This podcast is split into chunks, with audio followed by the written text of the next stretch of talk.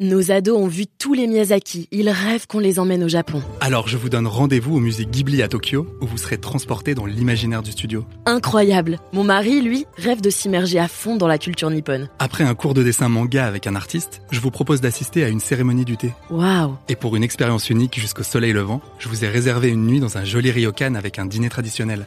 Je nous y vois déjà. Avec Marco Vasco, ne rêvez plus. Vivez votre voyage l'esprit libre. Au rendez-vous sur marcovasco.fr pour imaginer votre prochain voyage sur mesure.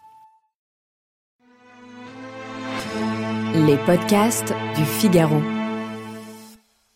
En raison d'un ensemble de codes et de conventions, le fameux droit de bouchon peine à s'imposer en France. Une démarche pourtant hautement justifiable. Bonjour à tous et bienvenue dans cet épisode de Parlons Vin, le podcast qui vous dit tout sur ce que vous n'osez jamais demander. Je suis Alicia Doré, journaliste et responsable éditoriale du Figaro Vin, et dans cet épisode, on va parler de licence 4, de Picassiette et de Scheherazade. Ceux qui ont déjà fait l'expérience d'un séjour prolongé en terre anglo-saxonne auront pu être témoins d'une pratique pour le moins sacrilège aux yeux de la bienséance à la française. À l'occasion d'un dîner à domicile ou à l'extérieur, il leur aura été donné pour consigne de ramener leur propre bouteille de vin. Connue sous l'acronyme barbare de BYOB, Bring Your Own Bottle, voilà une coutume que certains aimeraient voir se développer en France, tandis que d'autres y voient la preuve irréfutable d'un excès d'individualisme. Quel que soit le camp auquel on appartienne, le fait d'apporter son vin au restaurant ou de demander à repartir chez soi avec une bouteille encore à demi pleine reste encore aujourd'hui marginal, alors même que les deux démarches paraissent de plus en plus justifiables. D'abord, comment fonctionne le droit de bouchon?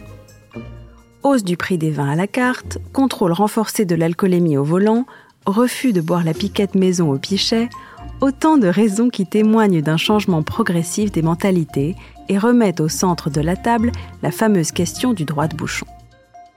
Une contrepartie qui consiste à demander au client le paiement d'une somme forfaitaire en échange d'une autorisation de pouvoir ouvrir sur table une bouteille piochée dans sa cave personnelle, du moins dans le meilleur des cas, ou simplement achetée à vil prix à la supérette du haut de la rue.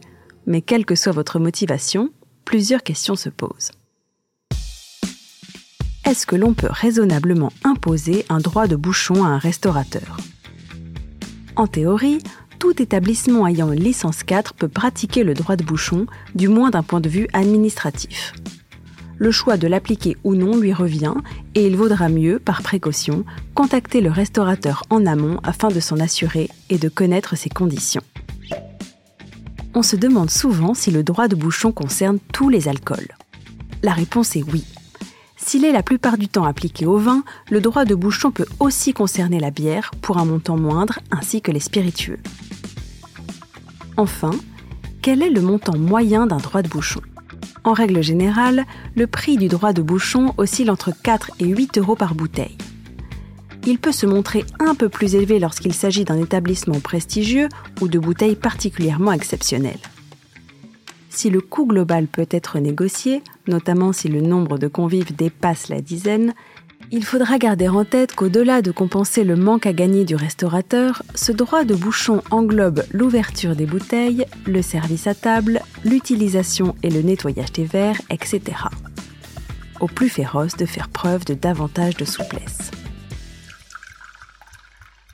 Il existe quelques parades afin de ne pas passer pour le radin de service, à commencer par la nécessité de jouer franc jeu et d'expliquer au restaurateur les raisons pour lesquelles vous souhaitez venir avec votre propre flacon. Sans vous prendre pour une chérazade de la boisson, préparez votre récit. S'il s'agit d'un premier rendez-vous ou d'un anniversaire, et que cette bouteille revêt une valeur hautement symbolique, racontez votre histoire. Si l'argument est bassement financier, ne cédez pas au misérabilisme et enrobez ce petit vin d'une valeur sentimentale. Une fois sur place, n'hésitez pas à amadouer le serveur en lui proposant de se servir un petit fond de verre et montrez-vous généreux sur la commande. Afin de ne pas risquer de passer pour un pique-assiette, évitez de commander une entrée pour deux sans plat ni dessert. Et surtout, soyez beaux joueurs.